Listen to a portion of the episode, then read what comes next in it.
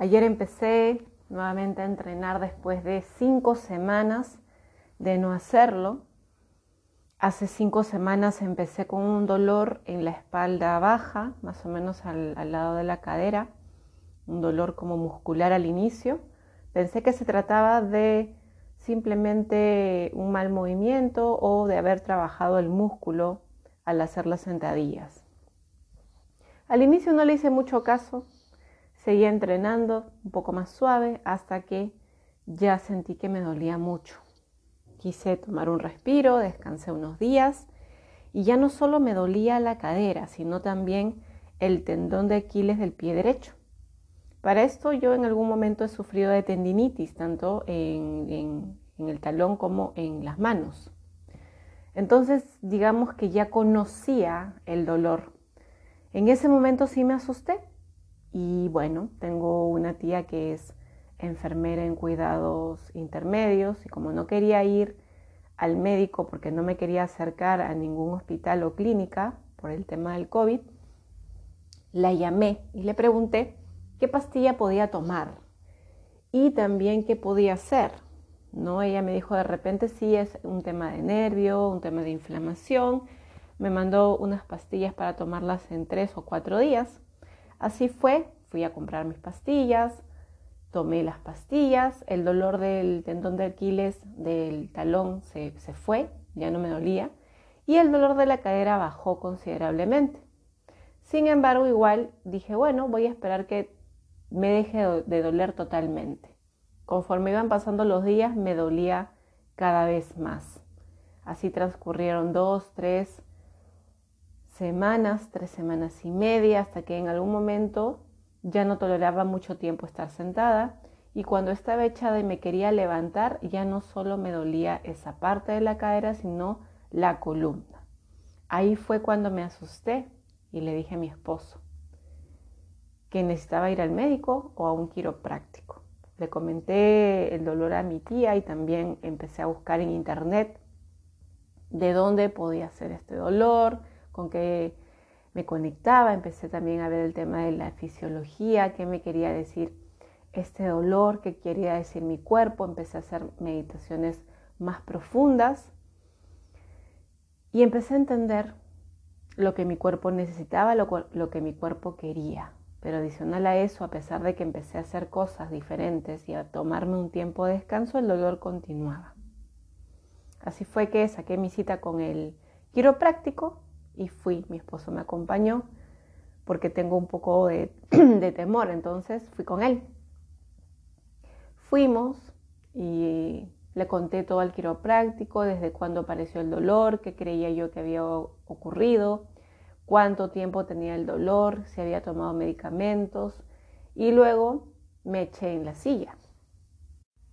Y me eché en una, bueno, no una silla, sino una mesa, boca abajo, y empezó como a alinearme la columna, empezó a, echarme una pomada muy fría, a mí se me bajó la presión y conforme iba em, alineando la columna también sentía yo que algo no estaba en su lugar. Hizo varios movimientos, salieron muchos, este, muchos sonidos, muchos conejos, como les llamamos aquí. Y así fue desde el cuello hasta, hasta donde termina la columna, ¿sí? Y luego, y luego también los brazos, las piernas. Fue bastante completo. Al final el diagnóstico fue que tenía dos vértebras que estaban fuera de su lugar y que eso había ocasionado que el nervio ciático se inflame. Luego también me recomendó que tomara unos tres días pastillas y que descansara, que no hiciera movimientos bruscos, que no cargara peso. Y así fue. Entonces eh, estuve más o menos una semana descansando, ya queriendo de una vez volver a sentirme como antes. Y poco a poco el dolor fue bajando. Hasta que ya el viernes le dije a mi esposo, bueno, ya no me duele casi nada y quiero volver a entrenar porque siento que mi cuerpo está pesado, porque a mí el movimiento, el baile, el hacer algunos ejercicios me genera energía. me da alegría. Y ya habían pasado cinco semanas en las que también me sentía cargada, estresada, fastidiada, molesta. Y yo la verdad que soy bien fregada cuando me estreso. Por eso es que yo tomo precauciones. Como ya conozco, ya me conozco, yo sé cuando me voy estresando. Y para que no paguen los platos rotos mis familiares que viven conmigo, que son mi esposo y mi hijo, busco formas de encontrar nuevamente el equilibrio. Y una de las formas que tengo es el baile, el movimiento, otras es la meditación, otras es ir donde mi terapeuta y resolver aquello que me fastidia, me incomoda, aquello que tengo pendiente de sanar. Y bueno, tengo otras formas, escuchar mantras, hacerme limpieza energética, bañarme con sal. Digamos que tengo muchos recursos y ya más o menos yo voy monitoreándome con cómo me voy sintiendo. Y una de las cosas que me ayuda muchísimo es el baile.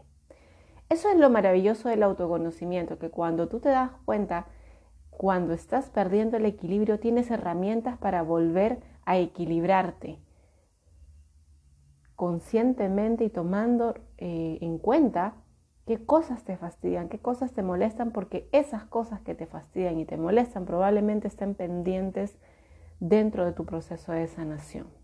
¿Sí? Entonces fue así que empecé ayer a entrenar, súper feliz, quería moverme por todas partes, quería saltar, quería correr, quería hacer de todo. Y una parte de mí decía, Eiko, con calma, por favor, no, queremos que te vuelvas a lesionar. Sí, mi cuerpo me decía, tranquila, que hay tiempo, no, no, no, este, no necesitas recuperar el tiempo perdido, puedes ir paso a paso. Y me sentía feliz, la energía corría por mi cuerpo, me desestresó, me movía, saltaba suavemente, claro apareció mucha energía en mí, la creatividad fluyó, empezaron a aparecer muchos pensamientos de qué cosas quería hacer y qué cosas quería armar y, y que quería compartirles a ustedes. Más energía, más energía. Y aquí lo que les comento es, todo tiene su tiempo, todo tiene su espacio, todo es perfecto. Mi cuerpo me pidió parar, porque ya venía cargando con muchas cosas. Tengo varios proyectos que se están dando al mismo tiempo y ya bueno, más o menos en un mes se está desarrollando dos de los proyectos que tengo planificado. Uno es mi web, que está todavía en formación, y el otro es eh, una bitácora, que ya les voy a comentar, que estoy diseñando una bitácora de conexión y sanación para los procesos de sanación. En realidad, que esta bitácora los puede ayudar como a tener todo en un mismo lugar. Esto es algo que yo personalmente he venido creando porque yo soy de las personas que cuando hago cualquier curso de formación en sanación o, en autoconocimiento, siempre agarro un cuaderno nuevo y tengo como 15 cuadernos dispersos por todo mi, departamento, oficina y, salón de terapias y que a veces el no tenerlo junto hace que no me dé cuenta de todo lo que he venido aprendiendo o todo lo que he venido haciendo o mis luces y mis sombras. Y entonces estaba pensando cómo hago. Justo en ese tiempo ocurrió esto del, del dolor de caer. Es como ya ten tu espacio para pensar, para reflexionar, para crear. ¿Qué te gustaría? ¿Qué, qué, quieres que haya en ese espacio? Me contacté con, con un amigo que tiene una imprenta, con, con otro que es diseñador y estamos en ese proceso de creación. Entonces para crear también necesito parar. No todo es acción, sino también hay un proceso creativo de reflexión y ese es el regalo que me trajo este tiempo de desconectarme un poco del movimiento y de hacer todo rápido y de darme un espacio para conectarme con lo que me importa. Que normalmente lo hago, pero que todo lo que nos pasa en la vida tiene un regalo, si lo queremos ver de esa manera. Si no, podríamos verlo como negativo. Ay, me duele el cuerpo, me tomo 10 pastillas para que no me duela, reniego de mi cuerpo y quizás me sienta peor, me quejo y estoy todos los días quejándome y encima me lleno de trabajo. Entonces aquí la pregunta que te dejo es cómo escuchas a tu cuerpo, realmente lo valoras, lo validas, ves más allá del dolor físico y entiendes cuál es el propósito de lo que te quiere decir. Te das el espacio para escucharlo, quizás para reflexionar sobre el regalo que te trae el tiempo de descanso, de desconexión con lo externo y conexión contigo.